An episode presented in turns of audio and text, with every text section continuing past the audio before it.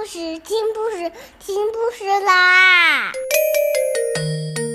重要的事情说三遍，小屁哒啦啦，明天见！快来听故事吧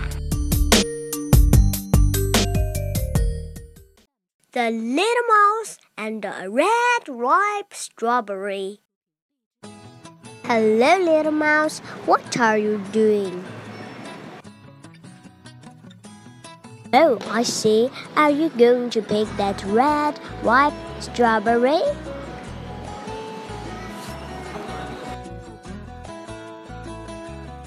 But, little mouse, haven't you heard about the big hungry bear?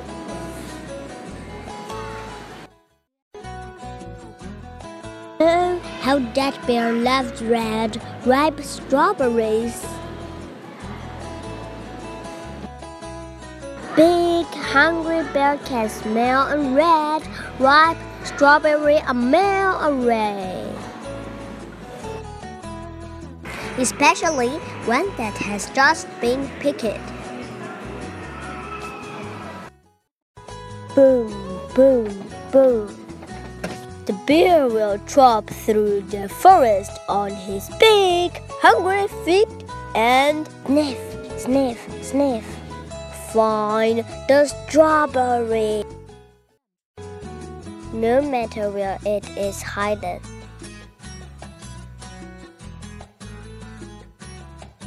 Or who is guarding it.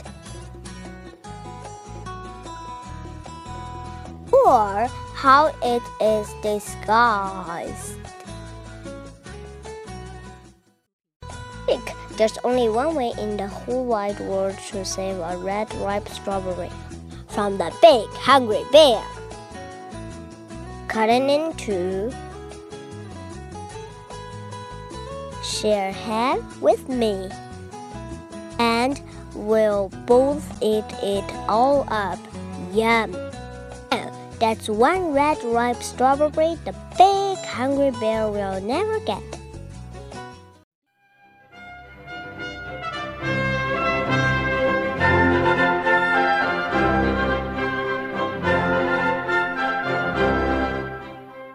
The end. Good night, everyone. Have a good dream.